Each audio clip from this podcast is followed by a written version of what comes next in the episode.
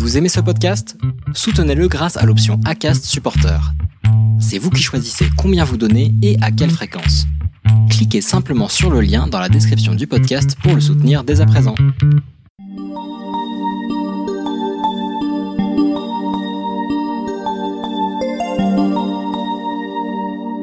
Chères auditrices, chers auditeurs, bonjour. Je suis Dorian Vidal et vous écoutez Le Break. Voilà le huitième épisode du podcast et aujourd'hui je vais vous parler des Philippines et de leur président Rodrigo Duterte. Je pense que l'on ne parle pas suffisamment de la situation de ce pays, mais cette dernière est assez préoccupante et il faudrait prendre une pause sur l'actualité pour revenir sur ce qu'il se passe. Avant de véritablement commencer l'épisode, je voulais vous tenir au courant de l'évolution du podcast. Vous l'avez peut-être remarqué, mais nous avons changé d'hébergeur. De encore une plateforme états-unienne, nous sommes passés chez Acast, un site d'origine suédois qui est reconnu internationalement. Cela ne change pas grand-chose pour vous, mais vous avez désormais la possibilité de participer financièrement au projet Le Break et donc à nous soutenir à partir de 3 euros. Chaque don nous aiderait grandement. Merci. And I will recommend to Congress the restoration of death penalty by hanging in public. If I make it to the president, I will do just what I did. When I said I'll, I'll stop criminal, I'll stop criminal. And if I have to kill you, I'll kill you. Personally. I I must admit that I have killed. I, I, I killed what? Three people. I will kill you. Yes, again, I repeat it. Fuck you. Ah. Voilà un extrait de l'hymne philippin, mais aussi de quelques paroles du président actuel de cet État, qui montrent bien les différents problèmes qu'un dirigeant comme lui peut apporter. Mais avant de nous intéresser à Duterte et à sa politique, il faudrait d'abord réaliser un petit retour sur le pays et son histoire, mais rapidement, rassurez-vous. Les Philippines est un pays qui se trouvant en Asie du Sud-Est, constitué d'une archipel de plus de 7000 îles, même si dans les faits, 2000 de ces 7000 îles sont habitées et 11 îles représentent 90% du territoire. Le pays est également le 12e le plus peuplé du monde, avec près de 108 millions d'habitants en 2019. La capitale, Manille, se situe sur l'île de Luzon, territoire la plus large et le plus au nord de l'archipel. Au niveau culturel, cette république est l'un des seuls pays à dominance catholique d'Asie, mais aussi un des plus occidentalisés. En effet, l'État a été sous domination espagnole jusqu'en 1898 et la guerre hispano-américaine, puis sous domination états-unienne qui a apporté une forte anglicisation de la culture, mais le pays obtint en 1935 un statut de semi-autonomie. Pendant la Seconde Guerre mondiale, l'archipel est occupé par le Japon, amenant à la mort de plus d'une centaine de milliers de Philippins. L'archipel est finalement libéré en 1945 et obtint son indépendance le 4 juillet 1946. Le pays est marqué par la violence et n'a pas échappé au totalitarisme. Pendant près de 21 ans, Ferdinand Marcos a dirigé le pays et en a profité pour instaurer la loi martiale pour parvenir au Bagong Lipunan, une nouvelle société, pendant 9 ans. Et la corruption, l'élimination des adversaires et le, détournement de fonds étaient également présentes. Il est finalement poussé à l'exil en 1986 par l'armée et son adversaire de l'époque, Cory Aquino, veuve de Benigo Aquino, assassiné par Marcos. Du point de vue économique, les Philippines avaient, en 2018, un PIB de 331 000 milliards de dollars, soit un peu plus que celui de la Colombie, mais moins que le Danemark et 37 autres pays. Avec une croissance du PIB de 6,2% en 2018 contre 1,7 en France et un IDH de 0,712, les Philippines est bien ce que l'on peut qualifier de pays en développement, voire un pays avec un développement humain moyen. À titre de comparaison, l'IDH de la Norvège est de 0,954, celui des États-Unis de 0,920, 0,891 pour la France et de 0,758 en Chine. Vous voilà maintenant avec, je pense, assez d'informations pour mieux comprendre le pays et de quoi vous faire une idée sur la situation. Il est désormais temps de nous réellement nous intéresser au sujet du jour, c'est-à-dire Rodrigo Duterte, alias Digong ou le Punisher, le 16e président des Philippines. Il est tout de même important de noter que le chef de l'État est désigné via un scrutin uninominal majoritaire à un tour au suffrage universel direct, c'est-à-dire que chaque citoyen de 18 ans et plus, ayant résidé au moins un an dans le pays et a le droit de voter, le candidat qui recueille le plus de voix est élu pour un mandat de 6 ans non renouvelable. The politician known as the Punisher is no longer an unlikely presidential candidate from the South.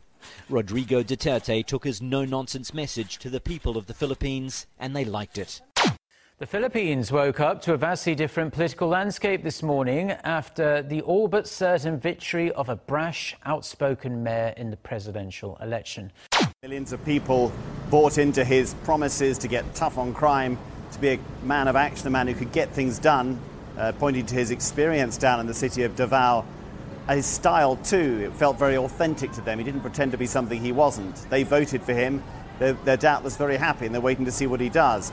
There are others, though, particularly those more concerned about the rule of law, about human rights, uh, who are deeply, deeply alarmed by the kinds of things he's said. Membre du PDP Laban, le parti démocrate philippin se situant au centre-gauche, Rodrigo Duterte est élu président le 9 mai 2016 avec 39% des suffrages et plus de 7 millions de voix de plus que son dauphin, Mar Roxas.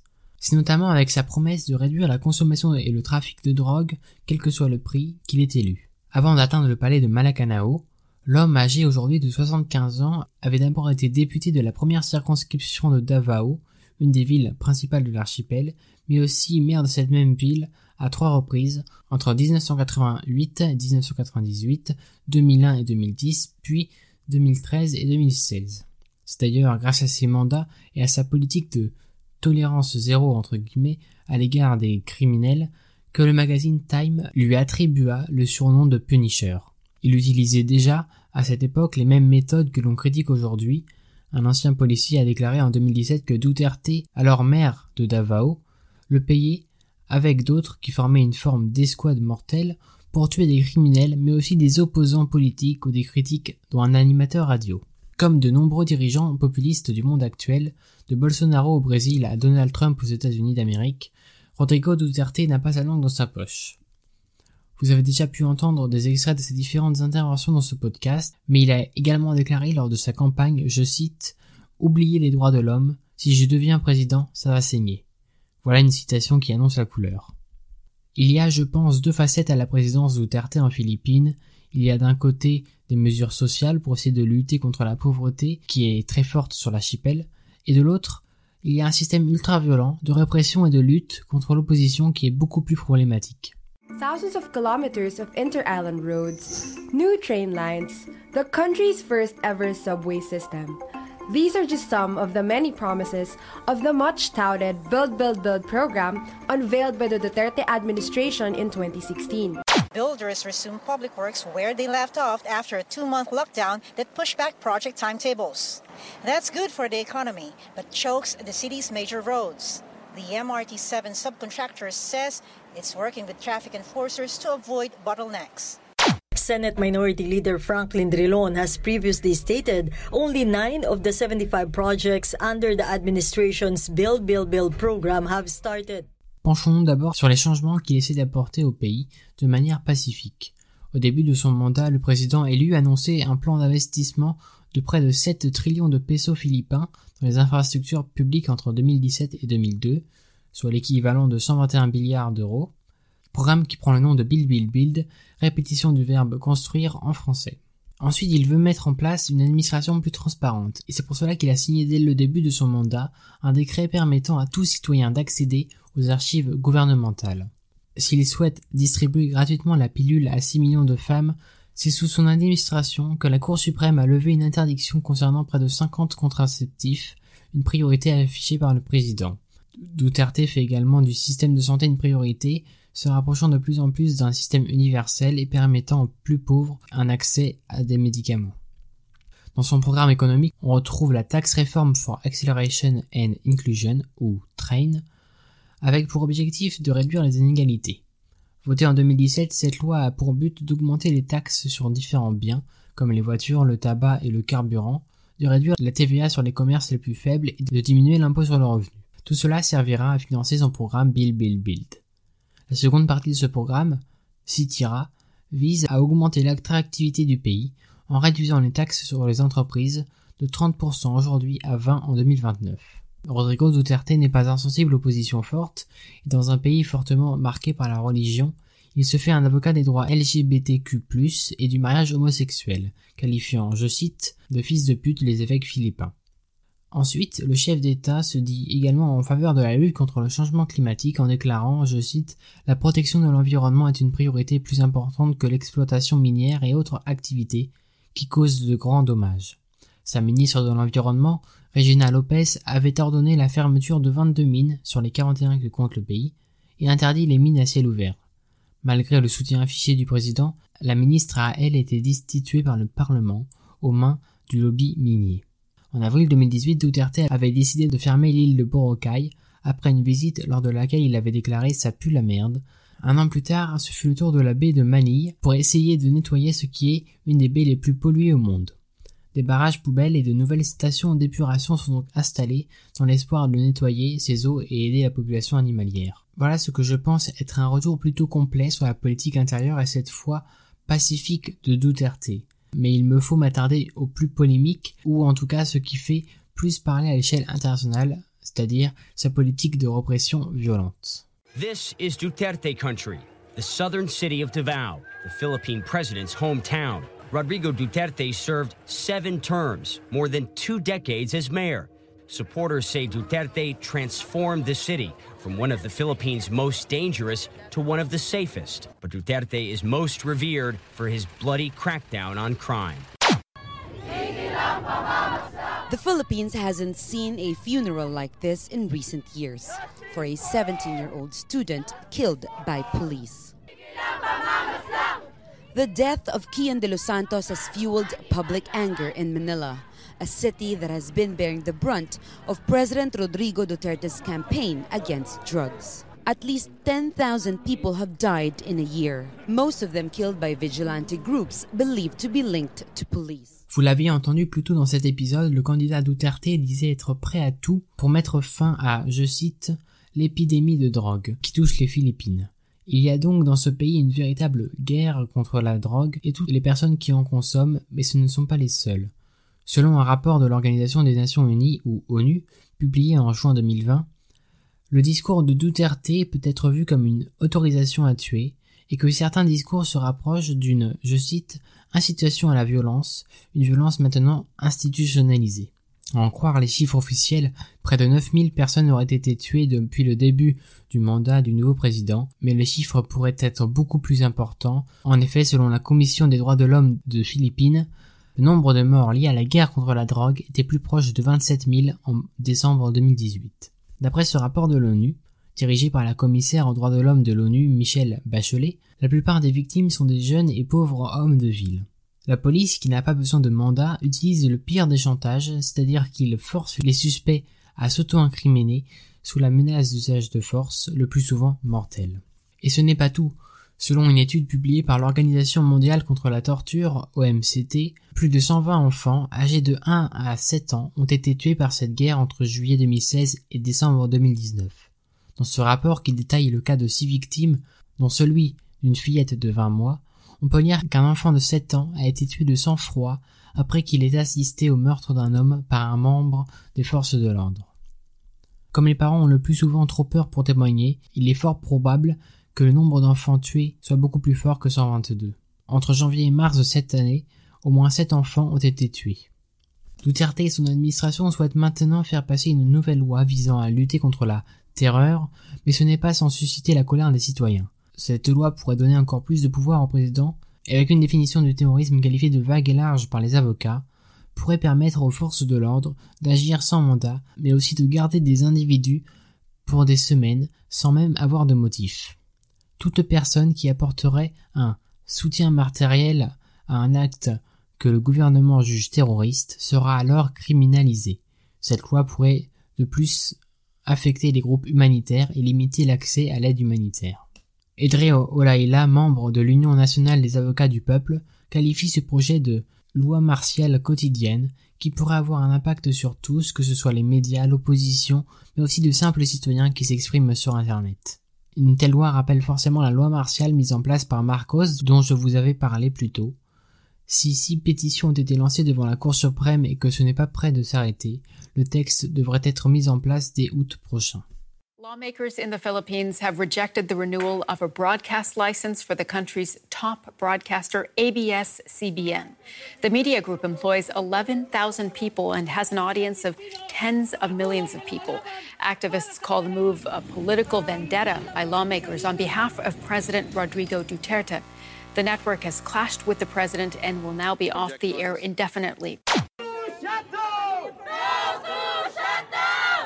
After being repeatedly threatened by the president for coverage he didn't like, critics say ABS CBN has become the latest casualty of Rodrigo Duterte's silencing of dissent.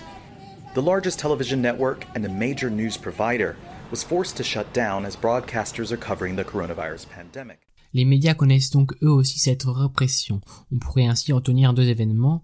Le 10 juillet dernier, la Chambre des représentants, qui soutient en majorité le président, a voté la fin de la chaîne d'information ABC-CBN, qui critiquait le régime et qui était déjà fermé depuis mai.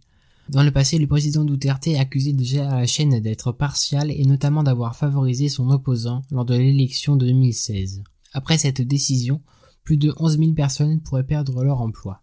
Mais plutôt, Maria Ressa, une journaliste pour Rappler et une de ses collègues, avait été jugée coupable de cyberdifamation liée à un article publié en 2012 citant un rapport de renseignement qui liait un homme d'affaires à un possible trafic de drogue.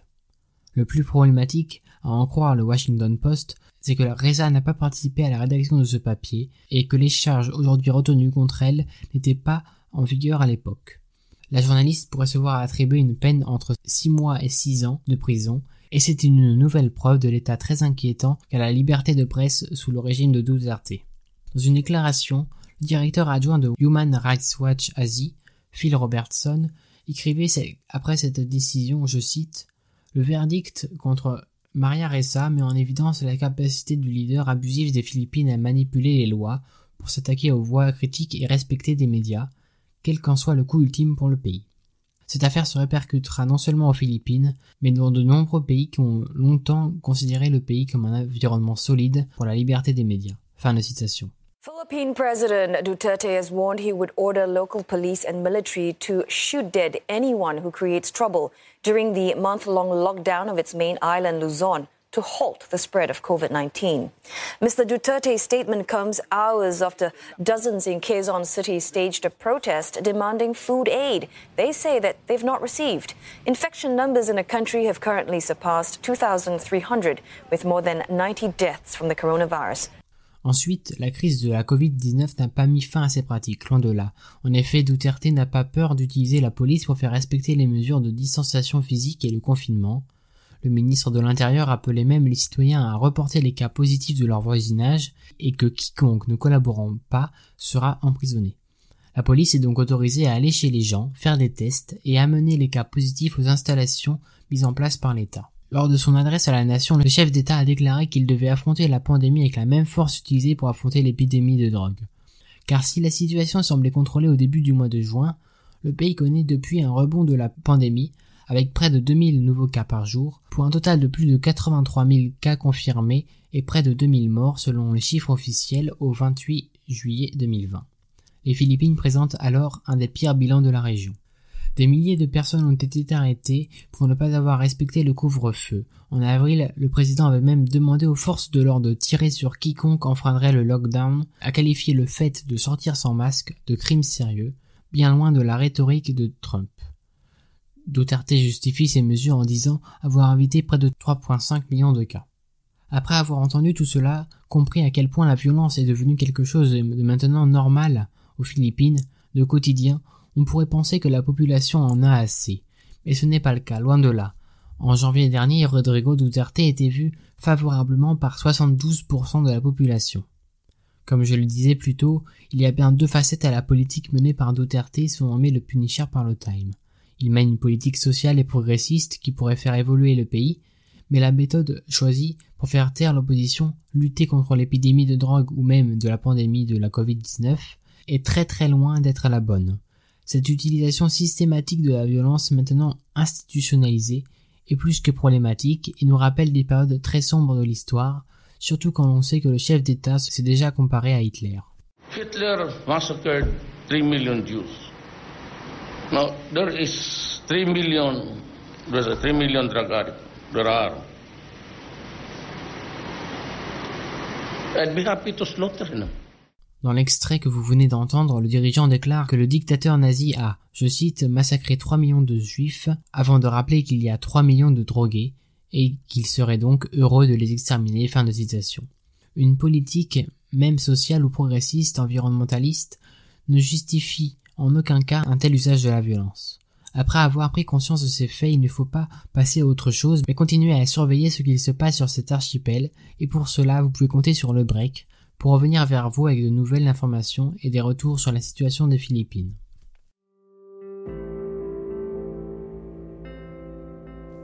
Voilà, c'est la fin de cet épisode. Toute la production a été réalisée par moi-même, Dorian Vidal. Les différentes sources sont disponibles dans les descriptions ou sur la page de cet épisode sur le site où vous trouverez également le script. La musique provient du site feligianstudio.com, libre de droit, mais aussi de la chaîne YouTube Our Music Box. Vous pouvez nous suivre sur Twitter, at LeBreak, mais aussi sur Instagram, Flipboard et autres. Tous les liens sont dans la description du podcast. Si vous ne l'avez pas déjà fait, vous pouvez vous abonner au podcast. Rendez-vous sur lebrexit.wordpress.com pour trouver tous les liens et nous écouter sur la plateforme de votre choix. Si vous êtes déjà abonné, n'hésitez pas à nous noter ou laisser des commentaires, ça nous aide et nous permet de nous développer. Et si vous souhaitez nous contacter directement, c'est possible par mail via lebrexit@gmail.com. Merci beaucoup, à bientôt.